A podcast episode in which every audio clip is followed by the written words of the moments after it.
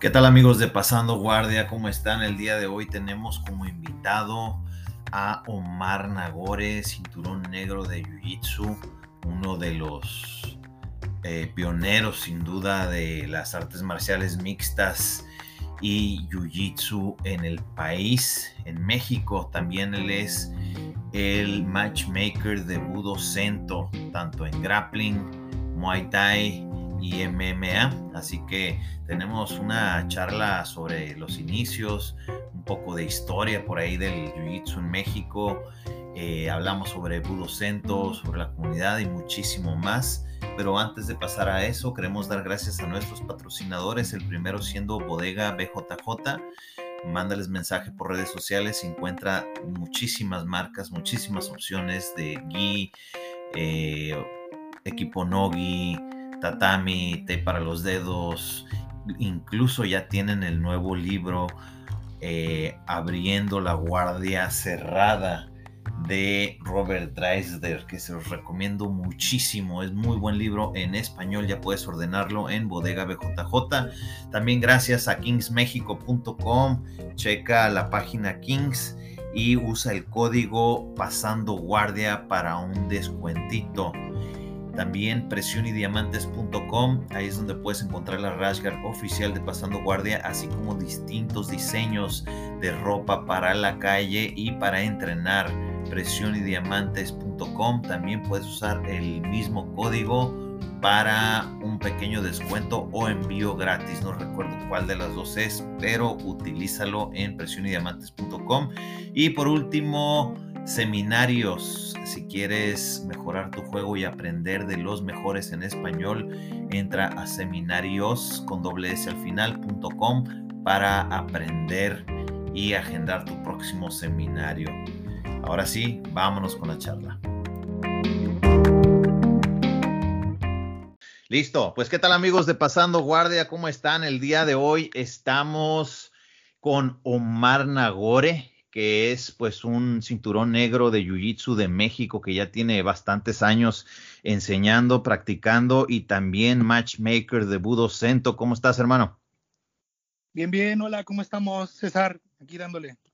Es todo, es todo, hasta que se pudo hacer por ahí el, el podcast, ya lo habíamos platicado por bastante tiempo y este y se dio. Así que, pues bueno, para la gente que todavía no te conoce, Omar, Cuéntanos un poquito sobre ti, cómo fue que iniciaste en las artes marciales, qué edad tenías, cuándo conociste el Jiu-Jitsu. Platícanos un poquito de eso. Bueno, como tal, yo empiezo en, los 90 a hacer box, porque pues bueno, pues aquí el país es de, boxeadores, la verdad. Me gustó bastante cuando voy entrando a la prepa un poco de lucha. Okay. ¿Lucha eh, libre o, o, lucha tipo olímpica? Colegial. Ok. Sí, lucha este de cuando iba a la prepa. Eh, entonces había gente que nos enseñaba a luchar y yo ya traía un poquito como de box porque pues mi, mi mamá me mete al box y entonces empezó a hacer un poquito de esto. De ahí, pues entra el 2000, entro con una eh, novia a hacer, eh, yo me acuerdo que empecé a hacer ninjutsu pensando que era jiu-jitsu, pero pues no, no era la onda porque yo veía a los Gracie de repente en un en videos, en una parada así de metro, donde vendían eh, complementos alimenticios ahí por el 98, 99. Entonces yo decía, ay, güey, está bien chido ese pedo. Yo quiero aprender eso algún día. Entonces me meto con una novia y hacía kickboxing en Karate Studio. Y pues yo me meto a hacer ninjutsu. Realmente no era el camino. Lo, lo dejo, busco un poquito de, otras opciones, conozco el tradicional, conozco un poquito también del, del jiu-jitsu brasileño. Ya ya estaba ya haciendo peleas de MMA, toda esa onda. Se acaba el MMA en Ciudad de México porque eran lo que vendrían siendo jaulas cuadradas en ese entonces, del 2000 al 2005 yo me retiro y conozco el jiu-jitsu ya de lleno. Conozco a Mario Delgado, conozco a Salas, conozco a Fonseca. Anteriormente yo había ido a, eh, con, con, Alonso al Sambo y también eh, conocía también lo que eran los estudios Hernández con el profesor Hernández. Entonces, pues ya teníamos enfocado más o menos lo que queríamos hacer. Y empezó yo a trabajar en una compañía donde pues me mandan a Brasil, me quedo ahí entrenando pues, unos dos, tres meses, de repente regreso, después me vuelven a mandar. Y así andábamos, entonces así empezó en la parte de lo que era el Jiu-Jitsu, me gradúa de cinturón azul el profesor Carlos Escorreira, porque en ese entonces el profesor Mario Delgado, pues era cinta morada. Y pues nos gradúa en ese entonces a varios de mis compañeros y a mí de cinturón azul, profesor Carlos Escorreira, que después se vuelve pues profesor de lleno de Gibran allá en Cancún y ya se en Barra Gracie. Cierto. De ahí pues yo sigo dándome pues vueltas, traemos gente, ayudamos a traer a varios profesores para que estuvieran aquí haciendo sus filiales. Uno de ellos fue Felipe Costa, Ratiño. Eh, trajimos a toda la banda de Todd Brother, que era David Ramos, Lillerino. O sea, mucha gente, pues empezamos a hacer aquí un poquito de brecha. Trajimos a Tereré, buen amigo. Y de ahí, pues empezamos a hacer la parte de lo que vendría siendo el jiu-jitsu. Ya estaba muy clavado en hacer peladores de MMA pero diario me ponía mi kimono, diario estaba dando clases de no gi, con gi también, de MMA, actualizándonos.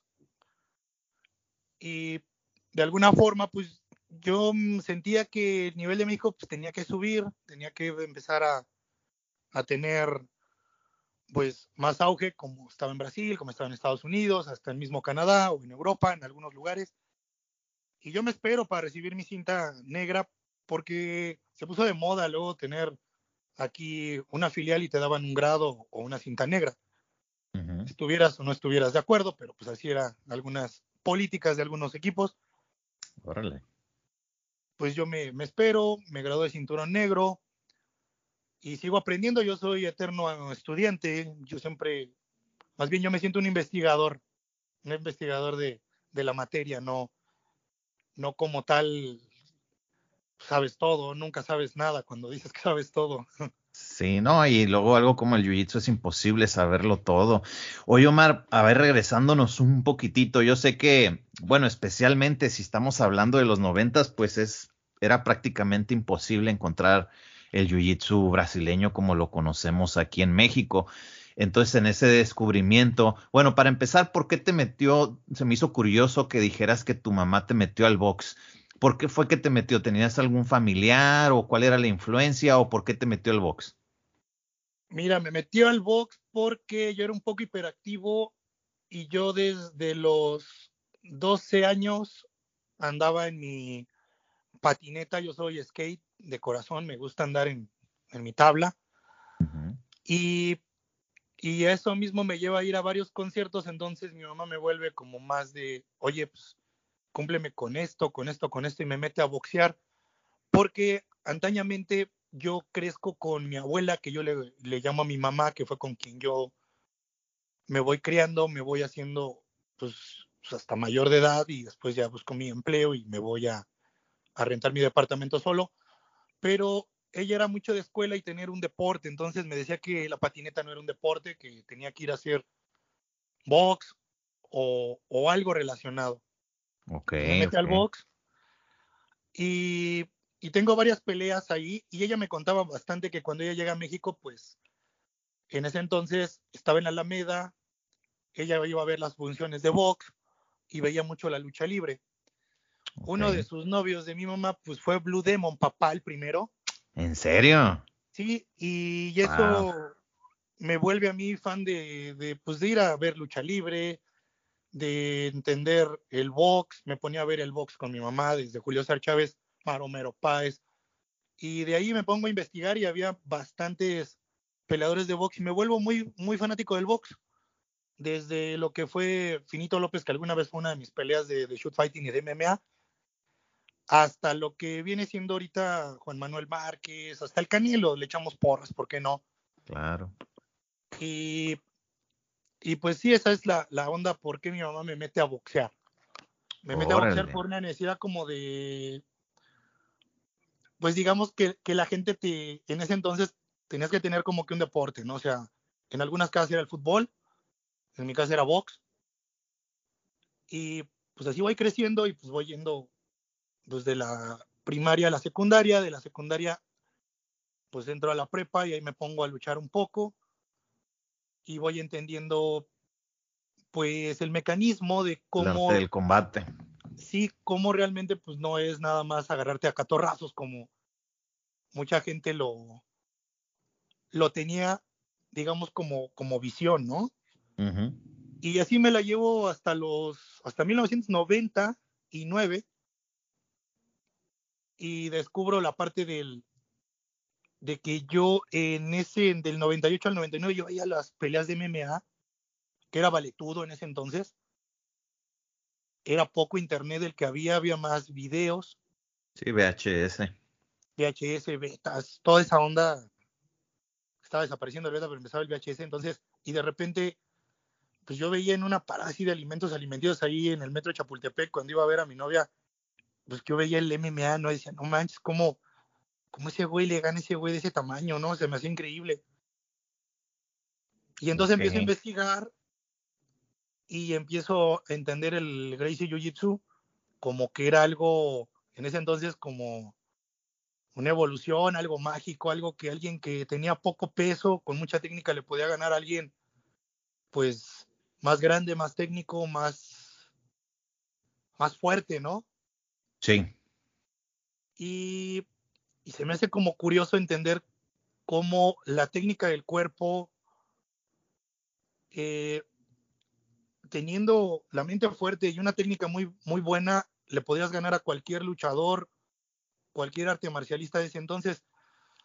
Y yo me quedé un rato así como que, pues, ¿quién hace eso, no? Entonces, tuve una chica, una novia, me lleva a hacer kickboxing, de ahí, pues, me llevan a hacer ninjutsu, Oye, y en el ninjutsu, ¿cómo fue para ti de repente llegar? ¿Era ninjutsu del que usan armas, espadas, estrellitas y todo esto? Todo, todo, usábamos de todo. Órale, te lo digo porque yo fui al kung fu de niño y entonces me, empezaron pues primero que con el palo y luego la espada y luego estas otras chiquitas, ¿cómo se llamaban? Las que usaban las tortugas, el que usaba Rafael de las tortugas ninja, ¿cómo se llaman estas? Este, ¿no? Las estrellas ninjas. No las estrellas, pero unas como espaditas ah, pequeñas. Ándale, esas. Y este, y pues, o sea, yo era un niño, ¿no? Entonces estamos hablando también de los 90, era lo que había en cuestión de artes marciales, lo que más encontrabas. ¿Y cómo fue para ti de repente, pues, o sea, tú para eso entonces ya eras un adulto y de repente, pues, estabas en busca de jiu-jitsu y entras al ninjutsu? Cómo era para ti el rollo de, pues, de las armas y cómo, cómo, cómo lo, lo viste tú, cómo te sentiste. Pues mira, para entender cada arte marcial, yo creo que todos son buenos, todos tienen algo bueno, todos te enseñan disciplina, todos te enseñan a, a entenderte tú cuando no puedes ser, digamos, como entender toda la materia, ¿no? O sea, tienes que llegar de cero como soldado, raso y vas escalando en mi caso fue algo similar, pero ya traía un poquito de bases. Y cuando empiezo a ver la parte de lo que es pues, las armas, pues me gustaron. La verdad es que es un mundo diferente. Chacos, el ball, los signs, los shurikens, o sea, todo se movía ahí, entonces me llamaba mucho la atención. Y me entretenía un rato, pero ya cuando veíamos la parte de combate, siendo muy, muy específicamente honesto, es de que el kickboxing era muy bueno en ese entonces. Algunos agarres de lucha, algunos agarres de, de lo que viene siendo derribos, llaves. Nos las enseñaban un poco simples realmente, no como en el jiu-jitsu de que todo tiene una técnica desde que te montas, el peso, la dirección de tu cabeza cuando haces un, un cambio de piernas, los hombros y hacia dónde vas a jalar, ¿no? Sí, era más rudimentario, pues. Sí, era algo, como dices, rudimentario, pero al mismo tiempo como que divertido, porque para mí era nuevo, pero yo quería entender cómo, en mi mente siempre decía, ¿cómo Royce Gracie hacía eso, güey? O sea, ¿cómo lo hacía? ¿Cómo chino ese cabrón podía tener una palanca que podía romper un brazo y aquí, pues no puedo con un brazo normal porque no tengo esa técnica? Y de repente el profesor Enrique Flores me manda, cuando ya estaba yo ahí, me manda con, con Alonso, un venezolano que aquí tenía Sambo, y de ahí también me mandan con el profesor Hernández de repente a darme vueltas, y yo veía la diferencia enorme de cómo hacer una palanca específica a hacer una palanca de cómo yo la había entendido. Y eso pues a mí me cambia mucho el, el concepto de entender un arte marcial que es específicamente para lo que es la parte de luxaciones, controles, a un arte marcial que venía desde armas, pateos, eh, un poco de lucha, un poco de sumisiones. O sea, el ninjutsu es un poco de todo, pero no tan clavado. Entonces, sí. cuando yo me empiezo a entender con, con lo que yo quería, de repente el profesor Enrique Flores hacía aquí peleas de, de valetudo, eran las primeras, ahí por el 2000, 99, 2000, y estaba el Camcom, de repente estuvo el reto final, que vino a pelear aquí hasta Miguel Reyes, allá de Tijuana. Sí. Eh, peleaba yo, peleaban varios compañeros, y pues para nosotros era un deporte extremo, algo bien chido, ¿no? Y de repente pues yo ya empiezo a pelear un poco y me voy a, a allá a Tijuana, me doy un rol por otros lados, conozco a Akbar Arriola, conozco a este al profesor de Entram, a este Raúl Arbizo. A Raúl Arbizo, que es mi compa también. Nos conocemos en una función y pues de ahí somos amigos. Ellos ya traían otra onda del judo y le brinca un poco al jiu-jitsu con, con Dean y empieza a hacer su box y entonces empieza a hacer una escuela de, de poco a poco MMA y. Y yo venía pues ahora sí investigando, conociendo y peleando y recopilando. Y pues esa fue una gran experiencia para mí entender que en ese entonces peleaba estilo contra estilo, pero tenías que realmente entender que el estilo contra estilo no era pues lo adecuado para ser un buen peleador, ¿no? Tenías que tener en ese entonces más jiu-jitsu mucho más lucha y un buen Muay Thai, que sigue siendo la misma fórmula, nada más que ahora más específica. En ese entonces no, era estilo contra estilo, de repente, o wrestlers contra Muay Thai o Jiu-Jitsu, y en más en, en, la frontera, pero aquí en Ciudad de México seguía siendo estilo contra estilo. Ok. Entonces sí, sí se vuelve raro el aprendizaje, rudo. Sí, sí, claro, claro. De hecho, pues a mí me tocó ir al primer Entram a entrenar con, con Raúl, después de que cerró Virgilio Lozano, que él hacía, yo no sabía que era catch wrestling, ¿verdad? Pero pues yo le llamaba vale todo. Y este, y sí recuerdo aquellos tiempos cuando se hacían las peleas que en la Baby Rock, a mí me tocó ir a la Baby Rock y a, y a, a mí me tocó ir ahí y peleé en uno que se llamaba el Reto Máximo por ahí. Sí, de Tony. Eh, Tony era el que lo organizaba. Así es. Tony y, el que tenía el, Fire Cage, ellos eran los organizadores después. Sí, es verdad, King of Fire y estaba y estaba Akbar Arreola también, él era, pues él era en realidad el, el bueno en Tijuana, Akbar. En esos entonces era el, el, gallo duro. Y pues yo me acuerdo que yo también entrenaba ahí y él estaba mucho más avanzado, pero yo recuerdo que nadie lo podía tocar, pues él era el, el bueno y pues tenían que traer gente del otro lado de San Diego para que hubiera peleas para él. Y bueno, lo bueno es que sí, sí llegó a la UFC, ¿no? Este, yo también, regresando un poquito a lo que comentabas, ¿no? Que cada arte tiene su, su porqué. Yo pienso que más que nada es como que su situación y su tiempo, ¿no? Porque pues hay artes marciales que a lo mejor te servirían si estás en los 1800 y andas a caballo y pues quieres tener un arma y pum, pum, les aventas una estrellita, ¿no? Pero tal vez a la actualidad ya no es pues lo, lo, lo, que ves al día a día. Entonces, sí estoy de acuerdo que cada una tiene su porqué, pero creo que es de sabios saber cuándo, cuándo a lo mejor salirte y cuándo buscar lo que a ti te interesa. Entonces, por lo que escucho, tuviste pues una, una, estuviste buscando, buscando, buscando, ¿no? Hasta descubrir lo que querías encontrar que en aquel tiempo era dirigido al vale todo. Eh, ¿En qué momento empezaste tú a entrenar Jiu-Jitsu con Gui, con tu cinta blanca y, meterle ya tiempo. cuándo, ¿Cuándo empezaste y dónde? Bueno, voy a echar un poquito para atrás porque yo sin querer tuve dos profesores japoneses. Ok. Que iban luego a Karate Studio. Uno era Haru y el otro se llamaba Saka. Bueno, uno era luchador pro y el otro era un medallista de judo japonés que después se vino aquí a vivir a México y por eso él estaba aquí. Tiene una agencia de viajes. Ok. Entonces, él me recomienda porque yo estuve con ellos casi un año entrenando, eh, nada más nosotros tres.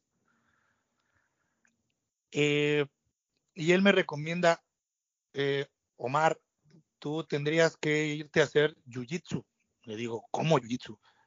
Sí, como Gracie. Ah, entonces dice Gracie. Le digo, sí, sí, como los de las peleas de. Y me dice, sí, de los de jaula. le digo, ah, ok. Eh, y él me decía, aquí hay solamente tradicional. Yo sé judo y jiu-jitsu tradicional es muy similar, pero no es lo mismo. Él me lo, me lo comentó así. Eso fue Haru.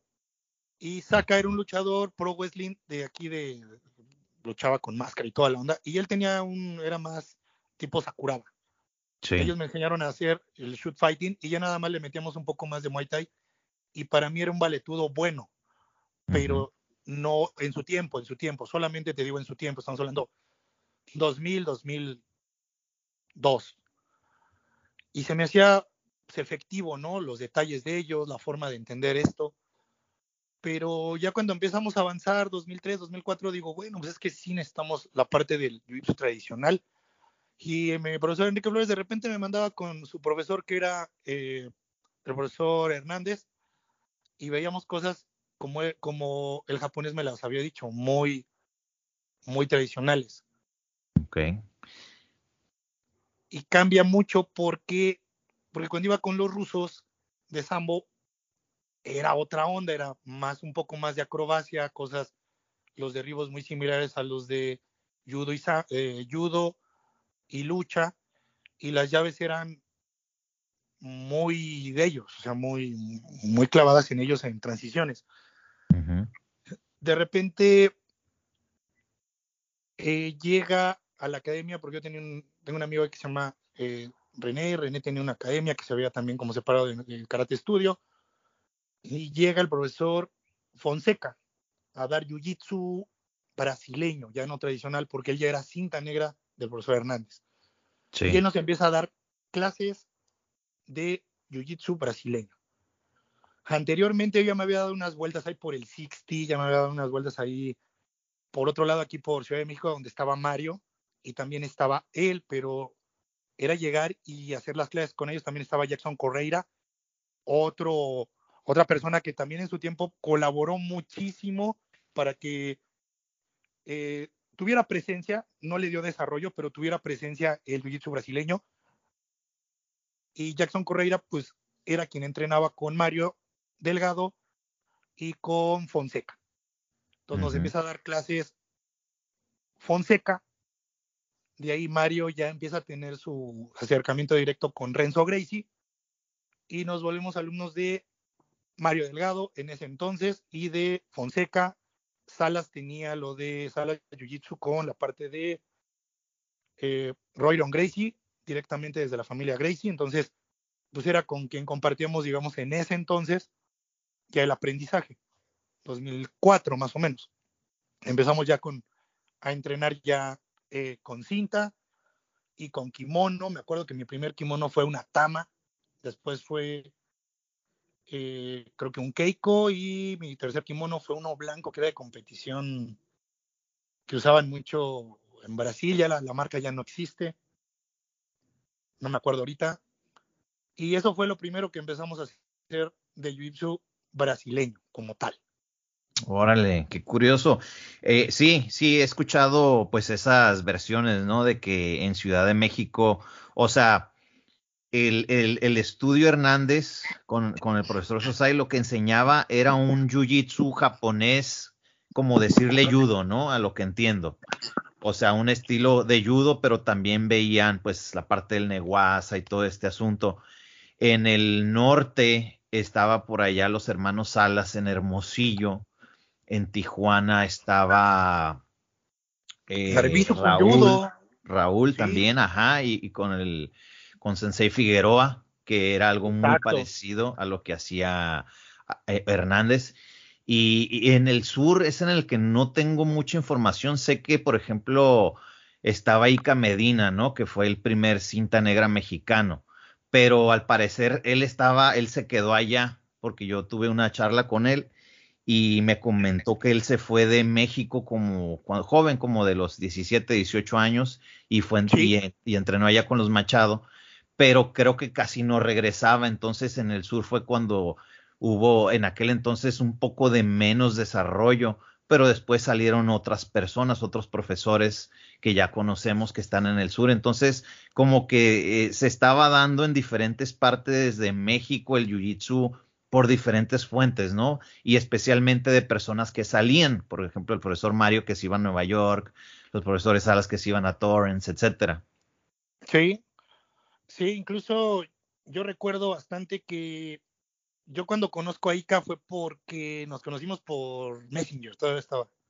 Ajá. Y él me cuenta su historia y sí tiene razón, él, incluso mi kimono eran de los Machado, imagínate, los que hay una crucecita. Sí. Ya no, ya no existe la marca. Y de verdad que toca ese tema. Sí, él fue el primer cinta negra mexicano, pero hecho ya en, en California.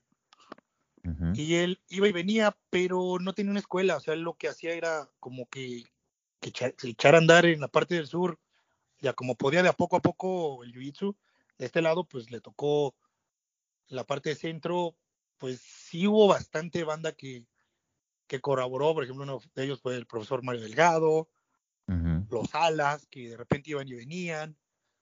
Eh, del otro lado, bueno, el, el primerito, el primerito pues fue Jackson, ¿no? Jackson Correira.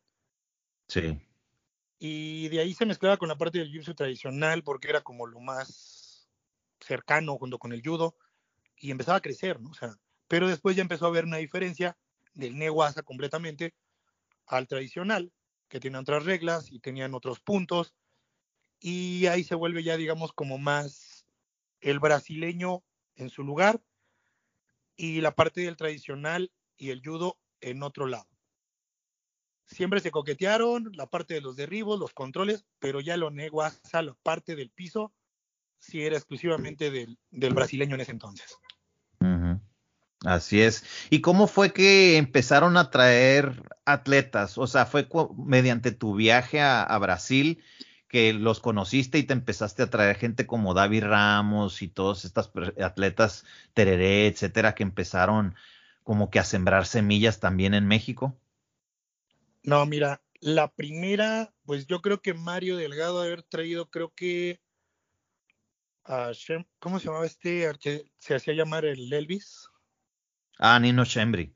Nino Shembri, por ahí también vinieron algunos. Eh, hubo, vino hasta Mika, Mika, eh, que es también de uno que estaba antes en. ¿El que está en Las Vegas? El que está en Las Vegas. Ah, sí él vino aquí a darse un rol, o sea, ya había venido, ya había habido seminarios, toda esa onda. A mí me pues, tocó. Pues, de hecho, Royce Gracie iba mucho, ¿no? También. Sí, a mí me tocó un seminario de Royce Gracie que fue en León, Guanajuato.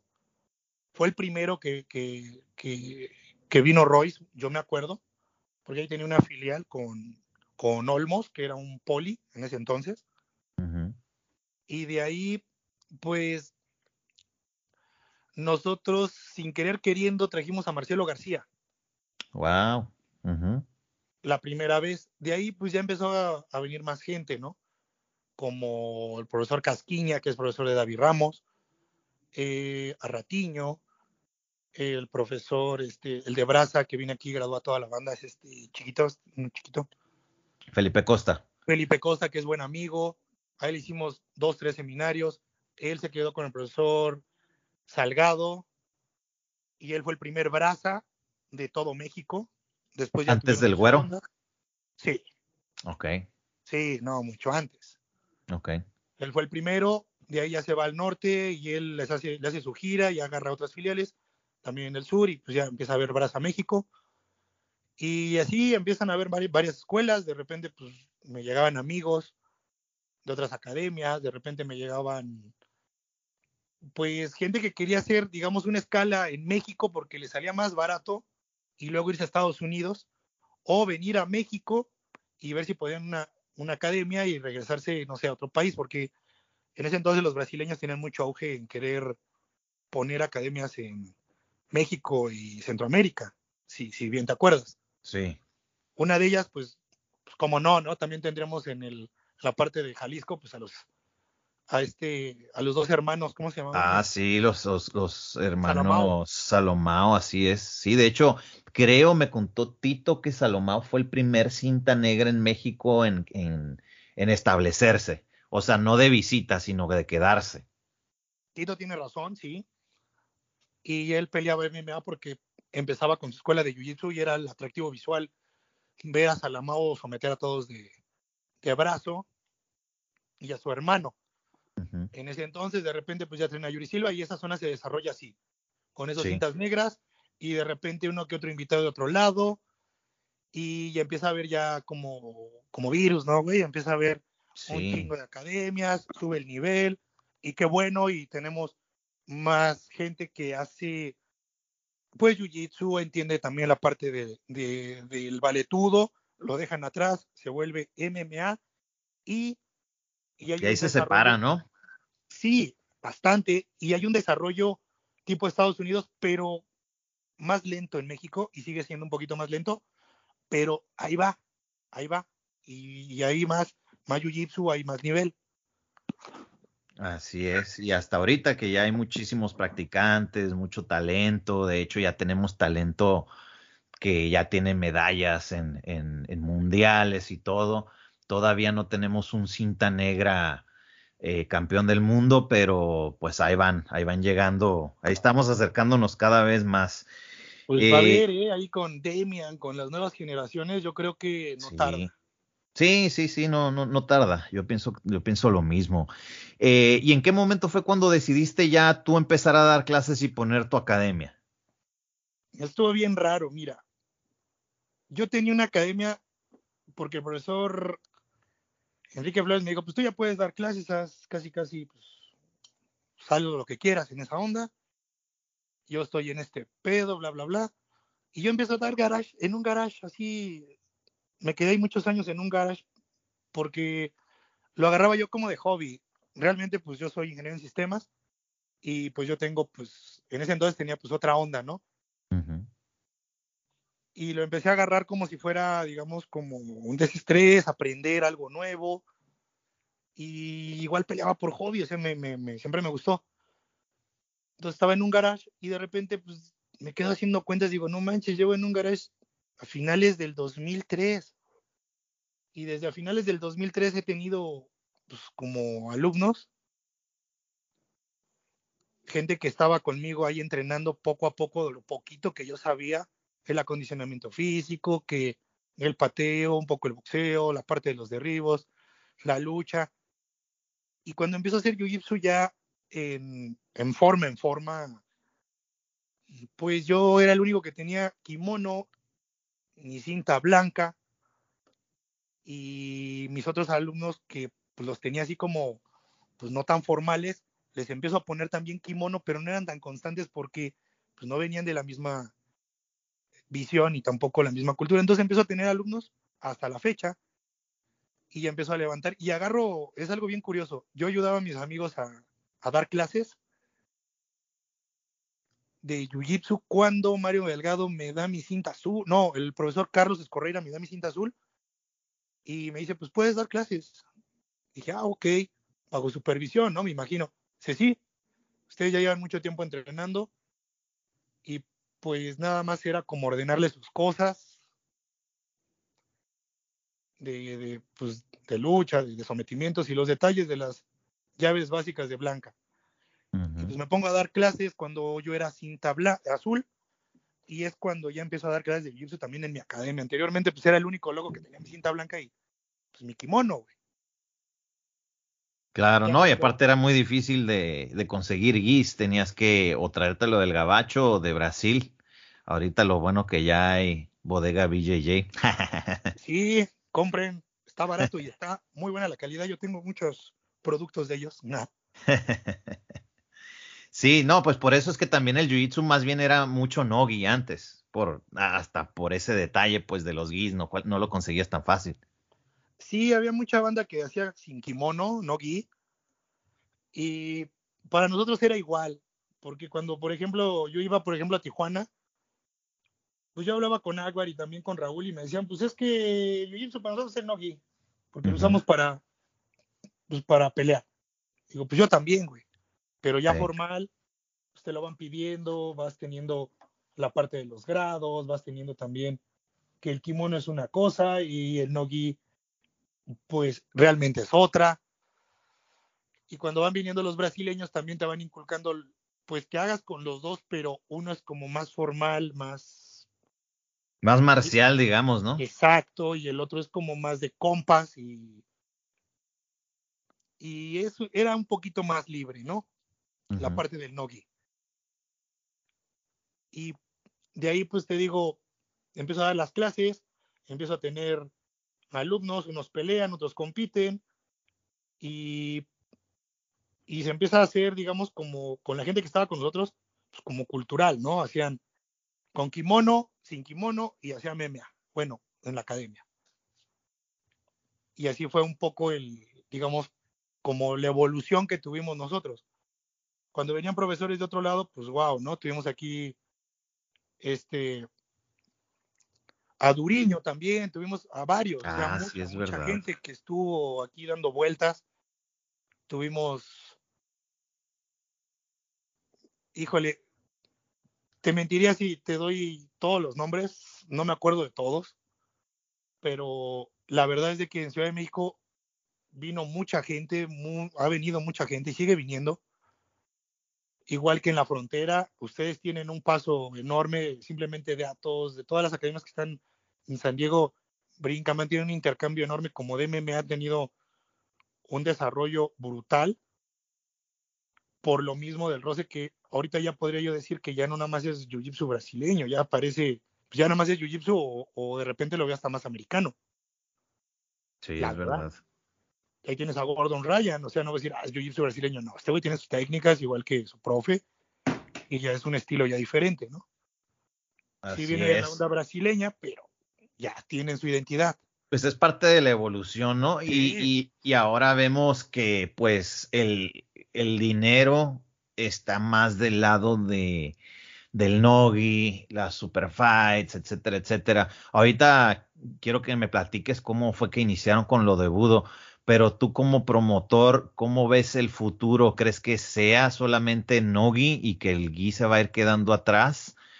¿O, crees que el, el Gi regrese, tenga un pequeño regreso de repente donde los atletas también estén haciendo dinero exclusivamente con el Gi? Mira, yo siento que la parte ahorita que se va a explotar bastante va a ser la de Nogi, porque es más espectáculo y no traban tanto la lucha.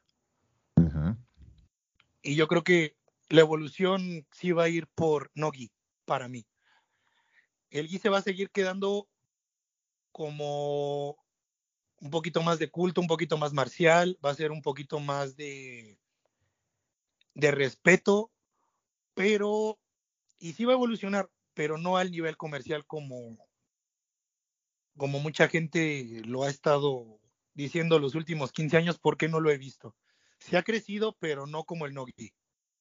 Ha crecido porque desde que le metieron lana con Metamoris, que creo que fue el primero o uno de los primeros eventos que empezó a, a darle el boom.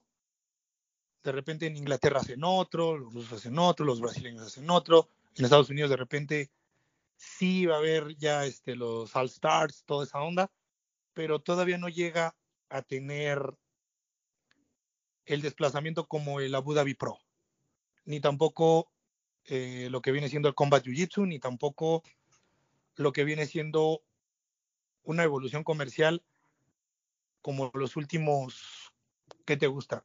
Pues el ADCC. cuatro años para acá, cinco. Sí. Del otro lado, pues la IBJ, JF, pues es, es realmente un organismo que sirve para regular, qué bueno, pero por algunas reglas que las han dejado tapadas, yo creo que también impiden pues el desarrollo completo de, de que se comercialice más todavía.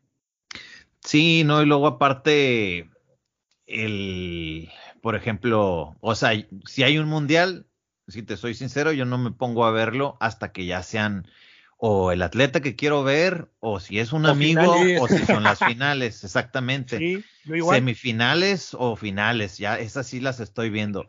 Pero no es como que empieza así nada más y me pongo a verlas porque es mucho tiempo y luego aparte sabemos que pues las reglas de repente, o sea, y uno que digamos ya ya ya ha practicado mucho tiempo con el gui, entiendes lo que está pasando y aún así te aburre cuando se agarran que 50-50 y se levanta uno y se levanta el otro y que la ventajita y todo este rollo. Ahora imagínate para alguien que a lo mejor ya es fan de, de UFC, por decir, y que entiende lo que sucede eh, bien con ojo, eh, cuando hay un armbar, cuando hay una guillotina, etcétera, etcétera, con, que si le pasó la guardia, lo monta, lo que sea, ¿no? algo de Nogi sí le va a interesar porque es más rápido, es más explosivo, más resbaloso, más, más, más este, escapes, etcétera, que pues con el Gui, que ya es más estratégico, que el agarre aquí, etcétera, un poco más lento en, en algunas ocasiones. Entonces sí es difícil. Yo una vez eh, platicando con Budo Jake, que ahorita pues ya no, ya no está tan presente como antes, pero él, haciéndole esta pregunta me dijo, mira, yo puedo ser el mejor tirando piedras al río, pero la pregunta es, ¿cuántas personas están dispuestas a pagar por verme tirar las piedras en el río? Entonces dije, no, pues sí es cierto, pues ahí es donde está el, crecimiento. Entonces, no, el, crecimiento ahorita está en Nogi. Sí, y también lo podemos ver desde la parte comercial, ¿no? Tú, por ejemplo, ahorita, con tu profe, pues, puedes ver ahorita que está Felipe Pena entrenando y para todos es un morbo ver quién gana, Gordon Ryan, Felipe Pena, como en su momento eh, el profesor Galbao contra Gordon Ryan, ¿no? Sí, claro. Entonces se vuelve, digamos, algo, un boom comercial donde ya estás especulando quién puede ganar, cómo puede ganar, o sea, ya empieza a haber un auge de eso y se vuelve un mundo ya materializado por la parte de redes sociales, los spots, la ropa, el dinero que de por medio, el dimidiretes, entonces se vuelve, se, vuelve ya un arma comercial. Cuestión que no ha pasado con la parte del GI porque volvemos a lo mismo y tú lo acabas de comentar, es una situación más marcial, es una parte más controlada, incluso pues, la, parte de los esteroides. Ese es otro tema, es otro, es otro capítulo que podemos hablar porque nos podemos llevar hasta horas. Sí. Y, y todo eso va hacia una evolución donde el deporte se vuelve un poquito más, eh, pues volvemos a lo mismo, ¿no? Un poquito más abierto para todos, un poquito más dinámico, donde sí pagas por ver una parte de una lucha de solamente sumisión, ya no tanto en la parte del eh, solamente que sea no gi o combat, no, sino ya vas directamente a una sumisión y sabes qué va a pasar, ¿no? Cómo se van a dar, qué van a hacer. Y la expectativa cambia, o sea, comercialmente ha evolucionado esto de una forma que ya llegas y pagas un streaming, Anteriormente lo veías en un resumen. Sí, claro, claro. Sí, yo creo, hablando de Gui, lo, último grande, grande que hemos visto donde hubo ese fenómeno del que me estás hablando fue cuando fue Roger Gracie y Buchecha 2, que por cierto... Exactamente, y, y, no estaba tan lleno el lugar, sí había gente, pero no estaba a explotar. Pero esa vez fue la última vez que, que, vimos algo así. Y por cierto, Buchecha dijo que esa sería la única lucha que le interesaría para regresar al Jiu-Jitsu, que ya no está interesado, ahorita él está clavado en MMA. Así es. Eh, hablando, ahorita pasamos al rollo de los esteroides porque sí está muy interesante y de hecho lo vimos en el último mundial donde vimos podios, el, el, primero y segundo lugar ausentes, nomás estaban parados los terceros lugares. Y eso fue porque en cuanto bajaban del podio tenían que ir a probarse y muchos pelaron gallo. Dijeron, sabes que ya me voy. No voy a decir nombres, pero ustedes ya saben quiénes son. Pues los que ganaron y todos sabemos quién son. sí, y pelaron gallo porque dijeron, no, no, no quiero que me hagan la prueba y no quiero que después me castiguen un año, etcétera, etcétera. Entonces, eh, ese es el rollo. Ahora, en Budo Cento, ahorita ya la liga, ¿cuántos años tiene? ¿Tres años? Cumplimos dos años en noviembre tú fuiste padrino también. dos, dos años. ¿Cómo salió esa idea? Ah, bueno, me tocó estar presente, pero yo no inauguré nada. no, sí, porque fue el primer evento. Sí, sí, sí me tocó estar presente en el primero. Ese fue el eh, primero. ¿Cómo fue que nació Budocento y, y, y, cómo fue el proceso? Pues de que, por ejemplo, sabemos que tú eres el matchmaker, pero ¿cómo fue que se unieron y lo hicieron posible? Mira, Budo Sendo en su momento fue, digamos, algo diferente porque nosotros hicimos a puerta cerrada algo que pues, no nadie lo había, nadie se había intentado, o sea, más bien nadie se atrevió a hacerlo. Hacer tres días, uno de sumisión, uno de Muay Thai y uno de MMA. En pandemia, cuando estaba hasta el tope, la gente no quería salir, tú, tú lo viste, la gente no quería viajar, la gente estaba en una onda que estaba esperando, yo creo que terminara para poder abrir y reincorporarse a sus vidas poco a poco. Pues nosotros estábamos, estábamos platicando, éramos tres personas, en ese entonces cuatro. Era el John, que ya no está en la organización, Jonathan, Francisco Marroquí, que fue el que a mí me invita, y este Macías, Iván Macías. Platicamos sobre que, ellos querían hacer un evento, pero pues terminando la pandemia, porque no había gente, bla, bla, bla. Me preguntan a mí, le digo, pues, si a mí me dicen, pues yo digo que siempre va a haber locos que están entrenando en sus casas, ¿eh? Y eso abriría puertas para que la gente viera que se puede entrenar que se puede todavía vivir y que no estuviéramos encerrados ni tanto tiempo con miedo.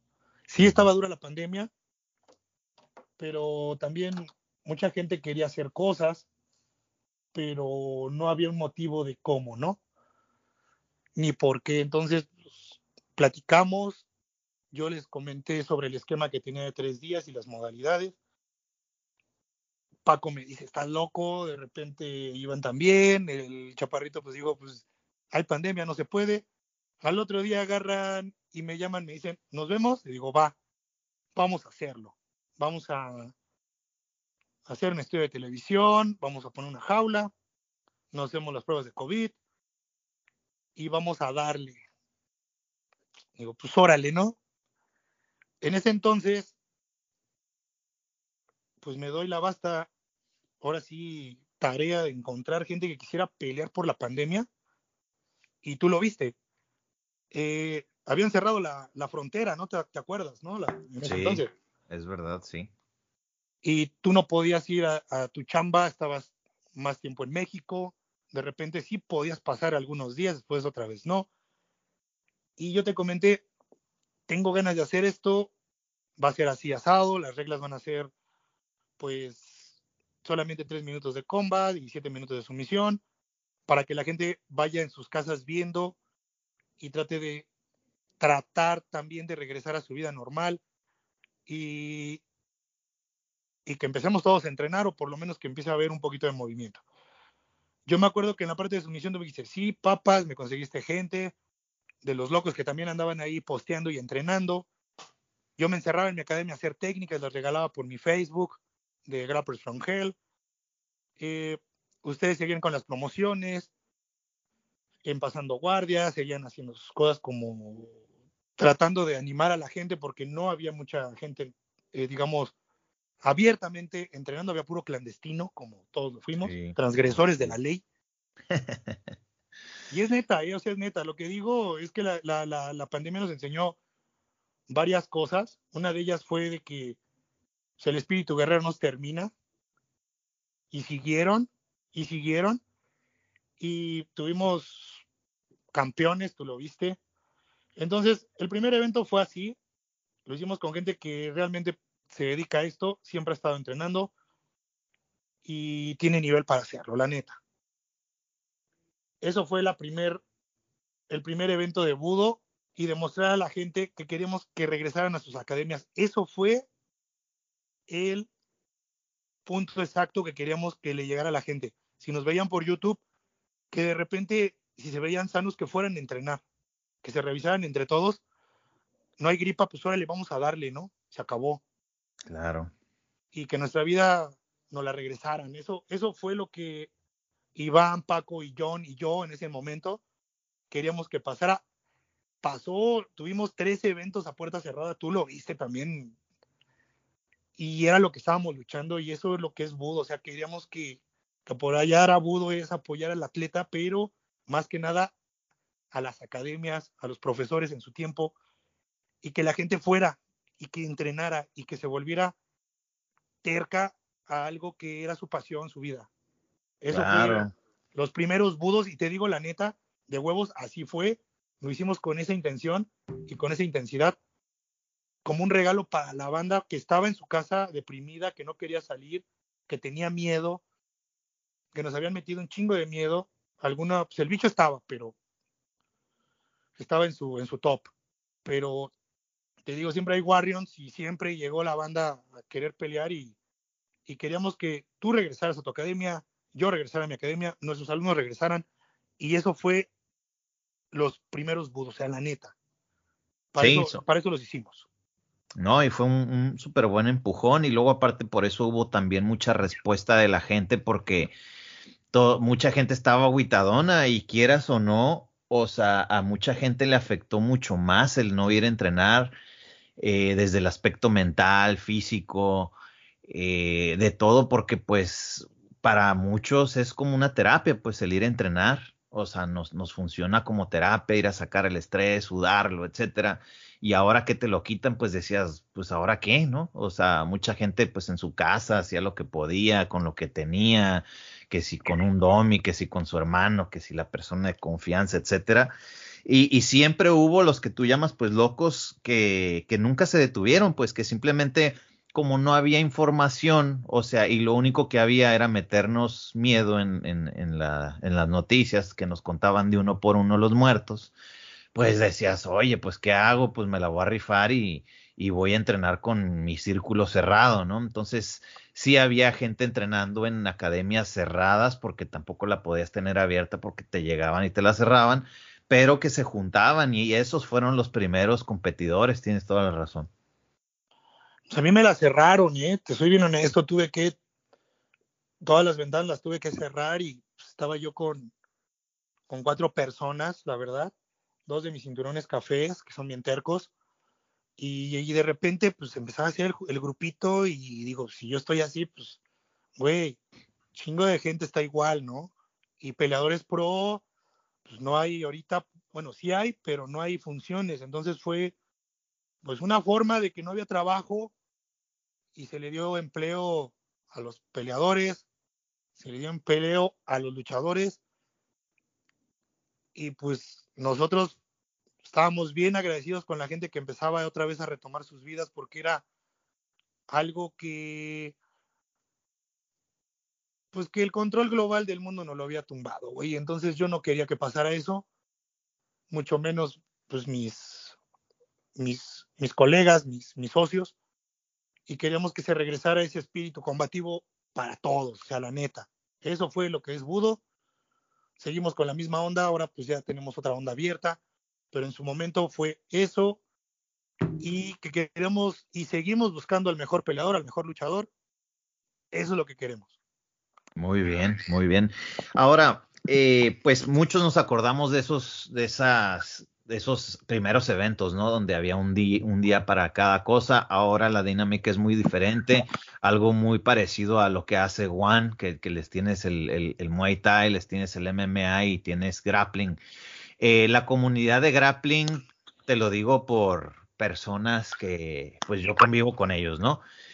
Eh, tipos se agüitaron un poco porque ya no hay el, el, ya no está el Grand Prix, ya solamente meten un super fight y ya no, ya no está lo que estaba antes. ¿Va a regresar en algún momento eso o ya se va a quedar ese formato para siempre donde solo les vas a meter una, una de grappling en, en, cada, en cada evento?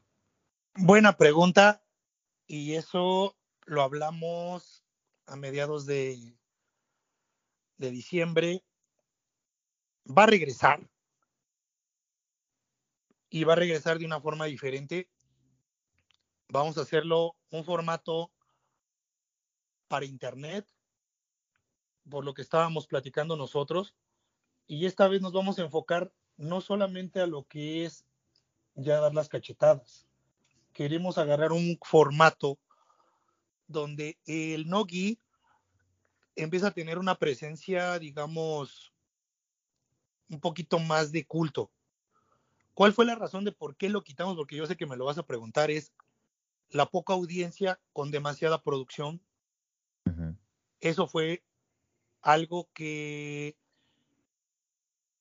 pues frenó mucho la parte del Nogi. Si nosotros hubiéramos seguido con dos días y el Nogi no lo hubieran llenado, la misma banda, la misma banda estuviera luchando.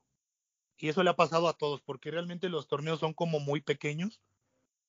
Luego de repente puedes juntar 500 personas o, o 400 pero es un torneo. Pero para hacer el selectivo de que solamente va a haber un Grand Prix y ellos se van a dar, de repente la gente empezó a tener un poquito como de, ¿cómo se diré? Falta de interés de ver al, al luchador de, de, tu comunidad, ¿no? Por ejemplo, aquí metíamos gente que eran, no sé, ¿qué te gustan? Cuatro o cinco de la Ciudad de México y los demás de fuera.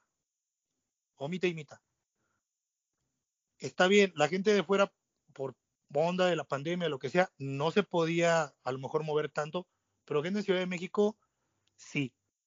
Entonces, nosotros vimos que como espectáculo, en su momento no era tan remunerable porque tenía que hacerse crecer más la parte del Nogi, la parte del MMA, la parte de, de Muay Thai. Son comunidades que ya tienen eh, digamos, sus peleadores, pero también tienen gente que va a verlos y no pelean. Fenómeno raro es en la parte de submission, que posiblemente vaya tu familia a verte, pero no son tan fans. Entonces, nosotros tratamos de hacerle público a la parte de, la, de.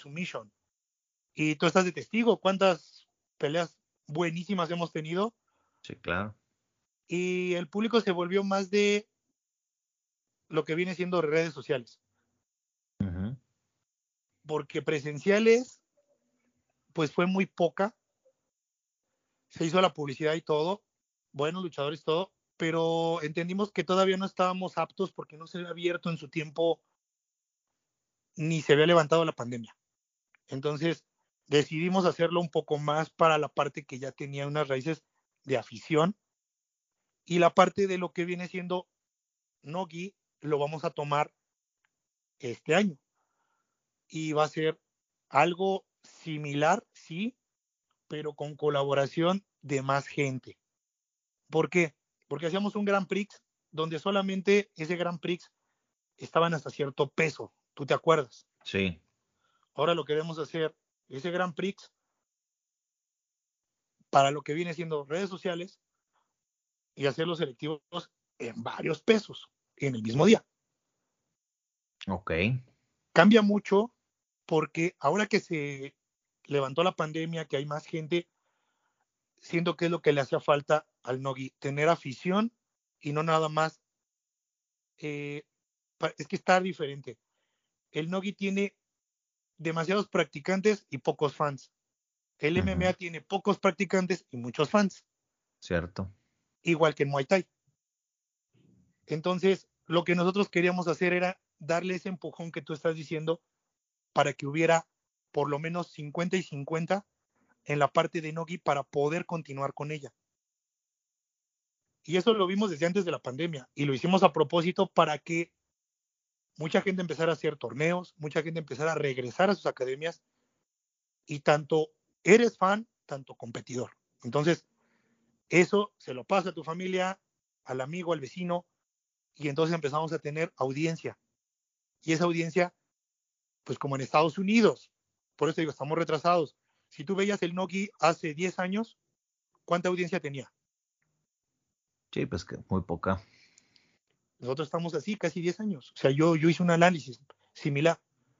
Y así similar va a tener que ir paulatinamente agarrando lo que viene siendo su escaparate, su nicho, sus peleadores y sus luchas de culto. Va a tener que ir teniendo ese tipo, digamos, como de dinámica, pero por evolución. y entonces, realmente. Muy bien, entonces, ¿cómo va a funcionar ahora el nuevo sistema? ¿Cómo lo van a manejar? Si hablas de un regreso al Nogi, eh, ¿cómo se va, cómo va a ser la dinámica? Pues mira, primero vamos a empezar con dos torneos donde para nosotros podría ser un tipo selectivo y después regresar a la producción a meterlos para que hagan sus funciones. Ok. Pero todo depende de la respuesta de la banda, no nada más de competidor, sino también de audiencia. Vamos a ver cuánto ya elevó la gente que apoya y paga por ver la submission. Y realmente no pedimos mucho, 50, 100 pesitos. Yo creo que va a ser un precio regalado para que la afición vuelva a tener interés en el deporte que a todos nos encanta, que es la llave y la contrallave, la sumisión, los escapes, lo que viene siendo algo que tenemos que hacerlo también de nicho de culto y eso es labor de todos, desde la academia, desde el competidor, desde los niños, o sea, cambiar toda esa onda, digamos que yo nada más compito y me vale, yo soy el único, no, compartirlo. Güey, si no, si no luchas, pues venme a apoyar, güey. Son 100 pesitos, güey. O sea, sirve para lo que nos van a dar en premios en efectivo o a lo mejor para la producción o simplemente pues para tener un buen tatami y nosotros rifarnos. Eso es lo que queremos. Claro. Eso es simplemente lo que Budo trató y lo, y lo pusimos de ejemplo que se podía hacer, pero el problema fue la audiencia, la forma de cómo la gente respondió. Solamente los locos, a la gente que tiene un cinturón un poquito avanzado de azul para arriba, era la, era la gente que estaba al pendiente. Y si lo vemos como población de fans, somos muy pocos. Y más en pandemia. Y más en pandemia. Ahorita ya se soltó y queremos que ahorita el SL, puta, güey, que tenga mil cabrones, güey. Pero que también tenga público. A huevo, así tiene que crecer. Que el King, King on the Mat, igual, mil cabrones, güey, y que tenga que crecer. Y si van a hacer otro, que tenga que crecer. Y eso hace que la comunidad se vuelva, digamos, más show, más expectativa y vamos trayendo talento de todos lados. Pues tú me has ayudado a traer talento, entonces creo que eso le, le, le, llena el ojo a todos, ¿no? Tanto gente que es empresario, gente que, que practica, alumnos y la afición. Queremos afición. Eso es lo que, eso es lo que hace que, regrese todo. Claro. Sí, no, pues al final de cuentas, ya estando el evento también en plataformas como este Fox y todo esto, pues es un negocio, ¿no? Y, y si algo no está funcionando en cuestión de público y de todo esto, pues se tienen que hacer los ajustes necesarios. Eh, a mí me, de hecho, pues yo nunca había ido a peleas de Muay Thai ni nada antes de eso. Eh, había ido de box, funciones de box, pero por ejemplo lo de Muay Thai se pone muy bueno, muy buenos trancazos, muy buen espectáculo y se me hace que es un público de alguna manera similar de cierta, de cierta forma al, de grappling, ¿no? Aunque es totalmente diferente, pero es, tiene sus similitudes, pues la comunidad, la banda y todo eso y sí, pues el MMA es el que ahora sí que el que saca la chamba, ¿no?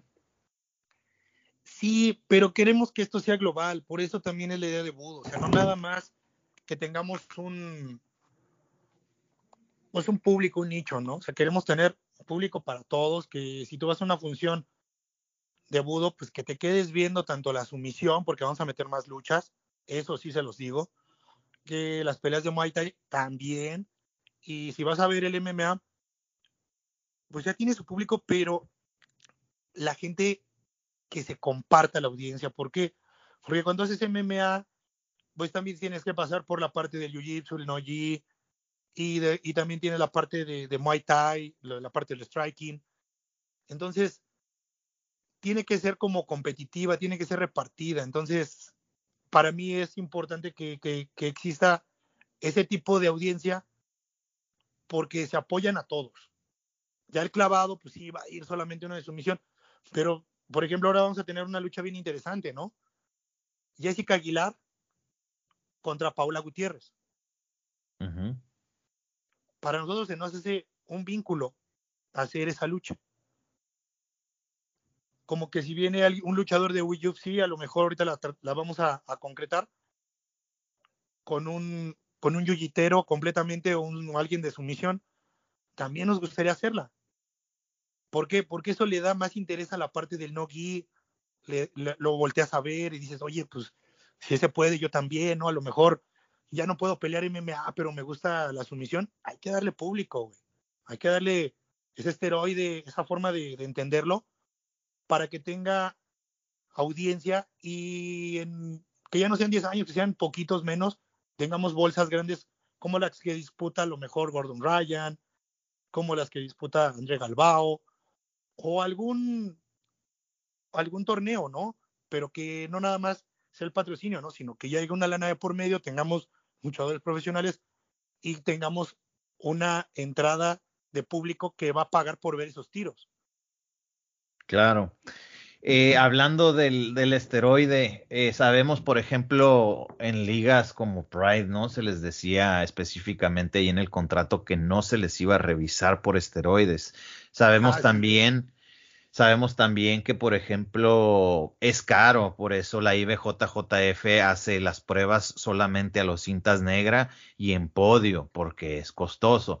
¿Ustedes cómo manejan ese asunto? ¿Hacen pruebas? ¿Les avisan que no hay pruebas? ¿Que cada quien haga lo que quiera? ¿O cómo lo manejan? No, fíjate que nosotros tenemos la parte de seguro médico desde el 1, si bien te acuerdas, porque tenemos la parte de seguro médico porque en ese entonces era más caro que te enfermaras de COVID que tuvieras una nariz rota. Entonces, tenemos seguro médico y es seguro médico también tenemos derecho por evento a pruebas de doping. Y tenemos doping en peleas estelares de MMA, coestelares y las otras son al azar. Okay. ¿Qué pasa si alguien sale positivo? Pues lo mismo que pasa en otras ligas, no se invalida esa pelea. Ok, ¿queda castigado de alguna manera o simplemente la pelea queda invalidada? Se queda invalidada y tendría que presentar con nosotros de que está limpio antes de volver a contratarlo. Ok. Eso fue en MMA y en Muay Thai. En parte de su misión, cuando tengamos ya un circuito más grande, yo creo que vamos a tener que llegar a las mismas eh, normas, porque creo que tiene que ser parejo y debe de ser parejo. Ahora, si tuviéramos la dicha de tener, y eso te lo pongo, como un show donde tuviéramos ya de todo y tuviéramos unas buenas pagas, yo creo que eso mismo hace que levantaras esa sanción y en su misión tendríamos yo creo que algo libre, chingoncísimamente espectacular. Y eso ni siquiera nadie lo tendría que estar tomando en cuenta porque es un show. Porque hay las dos vertientes, ¿no? Que, que lo vas a ver como eh, un show controlado para esto y para esto y para esto, y el otro que puede ser un show abierto, como el que está ahorita haciendo Felipe Peña y Gordon Ryan. Que no, no, no creo que vaya a haber doping. No, no, y aparte, por ejemplo, en ADCC es bien claro que no va a haber doping, entonces. Exacto. Si tuviéramos pues algo así, sin ningún problema, dale. Dale, no hay ningún problema. Y yo creo que cualquier empresario lo podría hacer. Pero por otro lado, en lo que viene siendo MMA y lo que viene siendo Muay Thai, claramente nosotros lo hacemos por la razón obvia. Pero como es su misión, te digo, es más libre, tiene otra forma de verse, tiene más comercialización y tiene una forma de, de saber, solamente quieres ver al mejor luchador a costo de lo que sea. Y todo hemos hecho. Ahorita en, el, en la pelea de, de Gordon contra André Galbao, obvio. Todos tenían, yo creo que la parte de doping, hay que decirlo neta, bien abiertamente.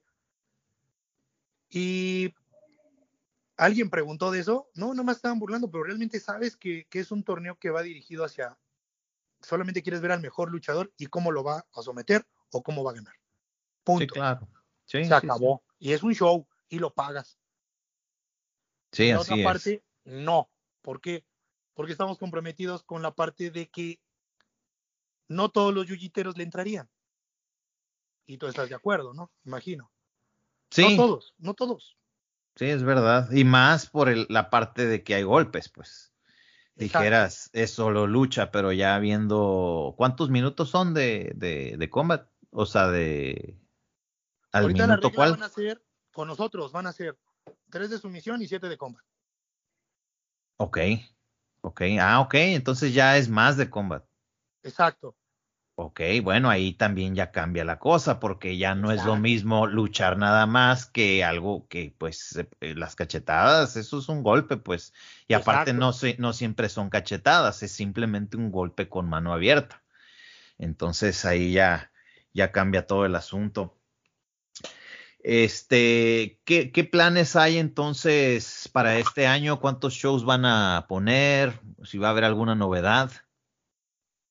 Ah, pues mira, vamos a tener por lo menos de, siete a nueve eventos. Estamos todavía analizando eso. El primero ahorita empieza el 17 de febrero, toda la banda invitada. Y de ahí vamos a empezar a ver campeonatos, Muay Thai, lo de MMA, Super Fights de, de Submission. Queremos darle ese plus a la parte de sumisión. Y nuevo, pues nos están invitando posiblemente en hacer algún show en Sudamérica, no en Centroamérica, en Sudamérica estamos también viendo esa posibilidad y ver tanto el talento de, de lo que viene siendo esa zona de abajo de todo el continente y ver si eso se compagina también con la parte de sumisión. Muy bien. Estamos tratando de cambiar esa, esa, digamos, dinámica porque creo que le hace falta a la sumisión.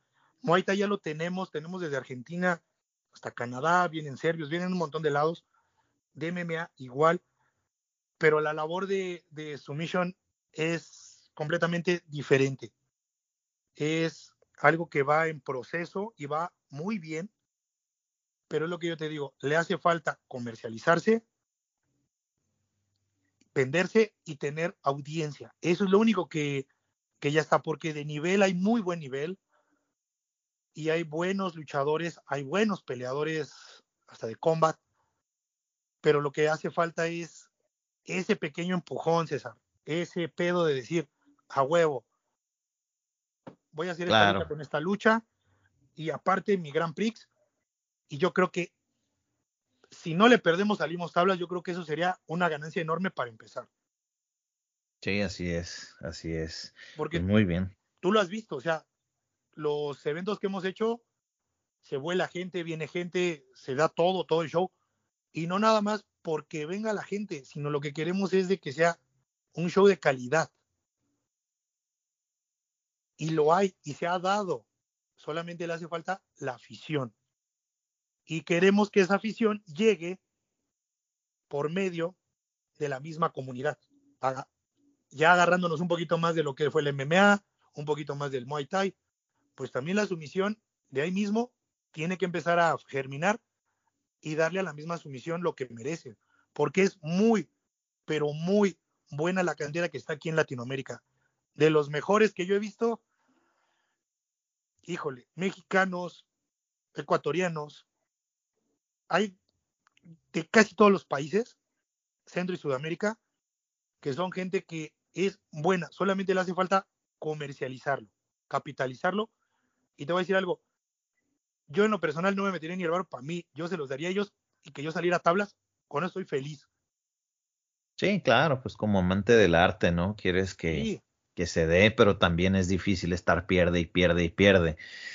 Eh, ¿Cómo le haces, Omar, para estar bien vivo con los atletas? Porque tenía entendido que tú eras matchmaker no solo de sumisión, también de MMA y de Muay Thai.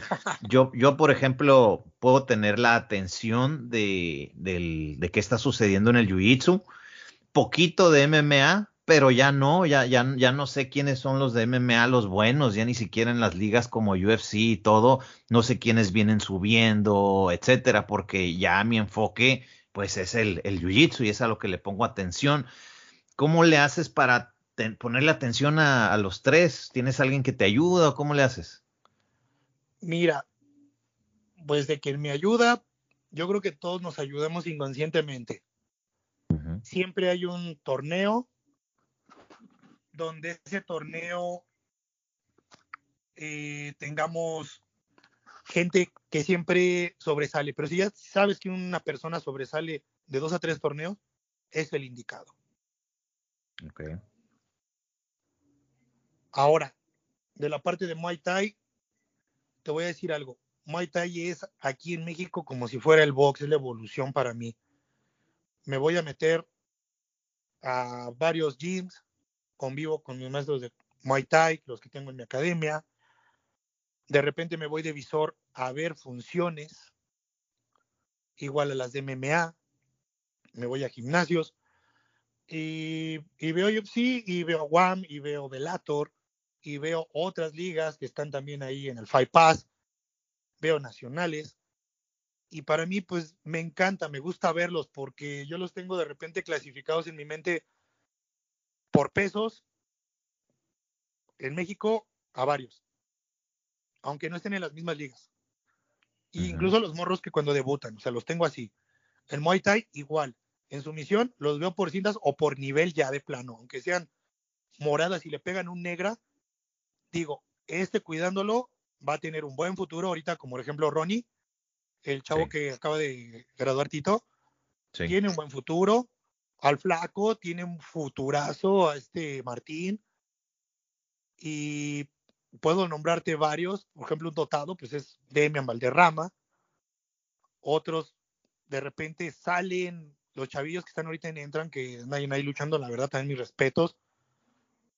Y gente que hace no y nada más se dedica a lo mejor a cazarlos de combat. Hay gente que puede dar el estirón, pero solamente en esa y solamente en esa modalidad porque si lo pones a no give totalmente, no da ni una.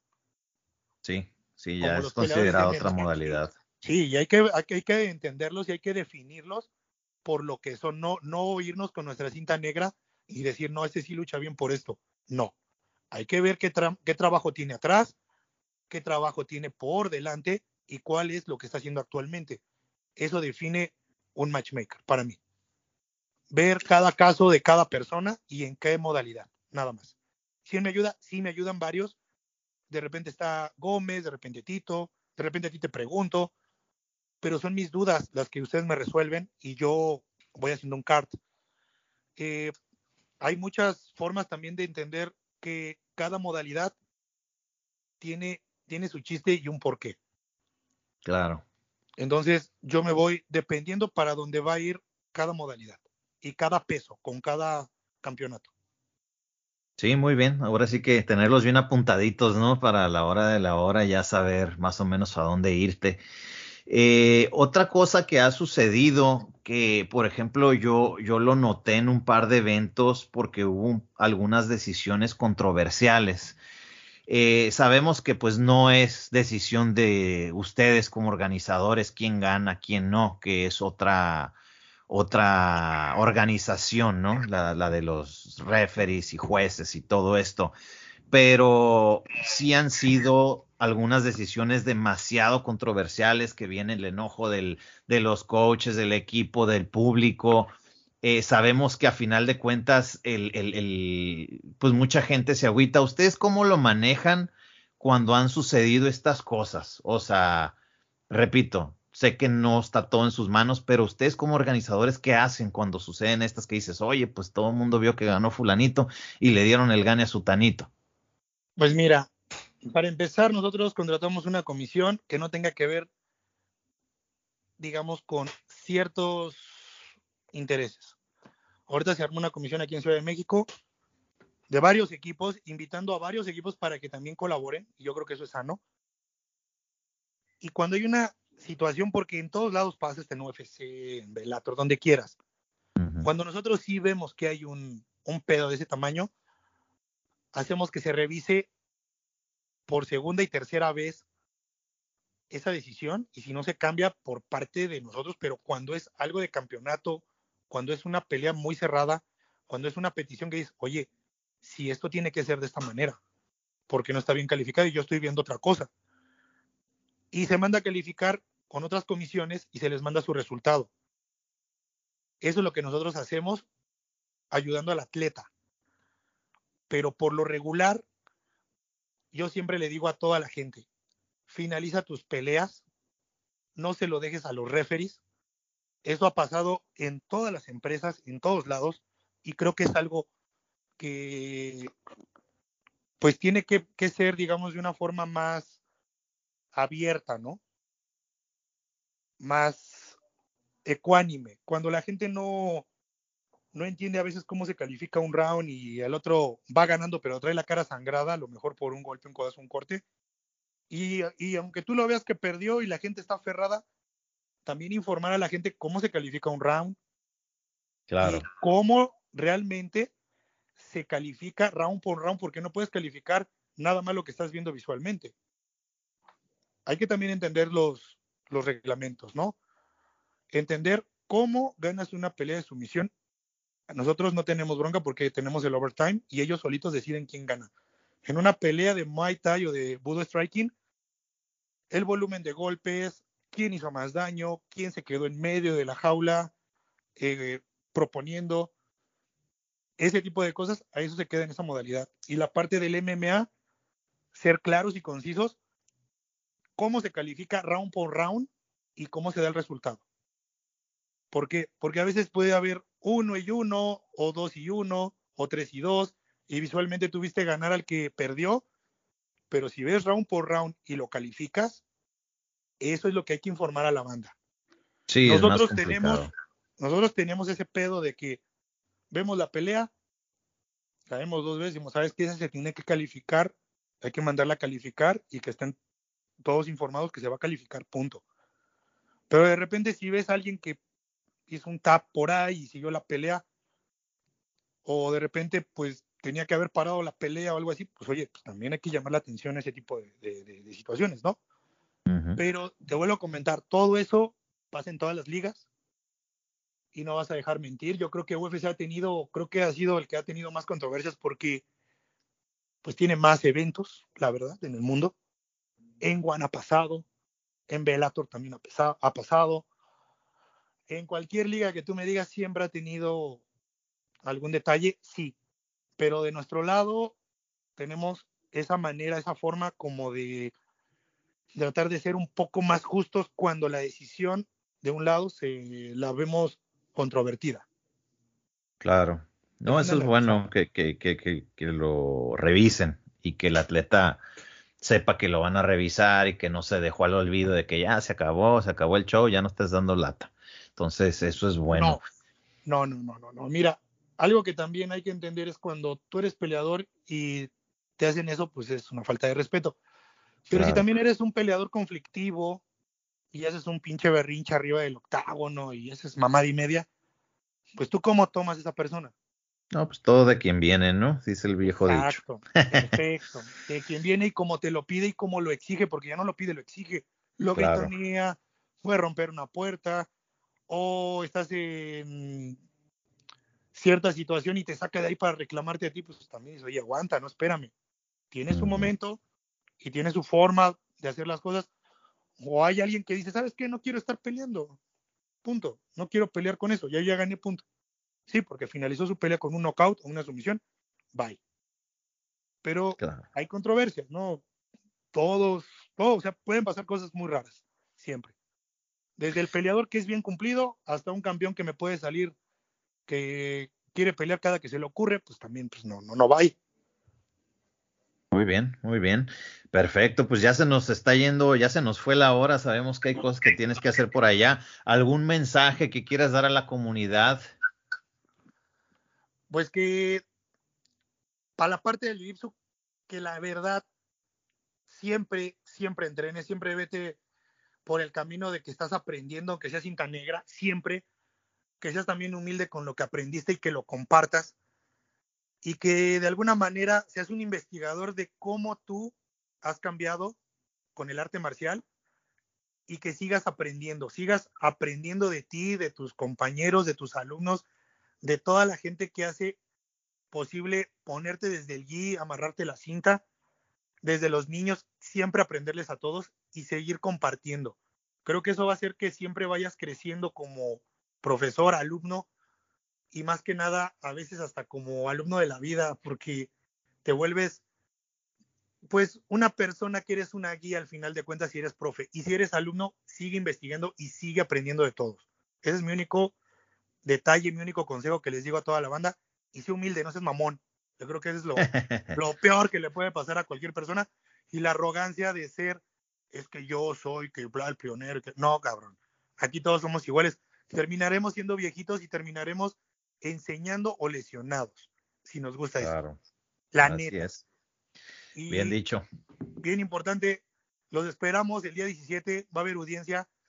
Posiblemente si concretamos una lucha con algún peleador de UFC, te lo voy a hacer saber. Y me gustaría que posiblemente vinieras, si tienes chance, bueno, vamos a ver qué onda, qué pasa, o cómo le hacemos. Y queremos que el MMA sí vaya top, como sea, de Muay Thai también, pero realmente nuestra misión como yuyiteros, como gente que nos gusta esto, es que la sumisión, el jiu-jitsu crezca a nivel del tú por tú de todos lados. Así es, muy bien. Excelente, Omar. Pues muchísimas gracias por compartir con nosotros y pues ya saben, eh, denle like ahí a, Pasando Guardia, denle like a Budocento y tus redes sociales por ahí, Omar, si quieres compartirlas. Pues Omar Nagori, me pueden encontrar en todas las redes sociales y la de Grappers from Hell. Y aprendan, aprendan todos, o sea, neta, aprendan desde cómo la regaste para no volverla a regar, hasta cuando tienes un detalle bien bueno y le puedes sacar variantes.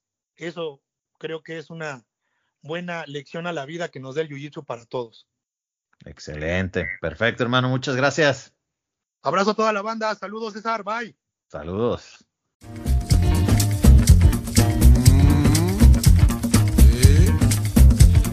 Ah. Oh. Oh.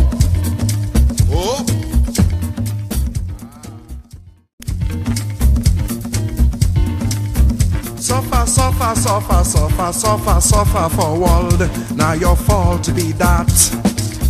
Me I say, now your fault be that.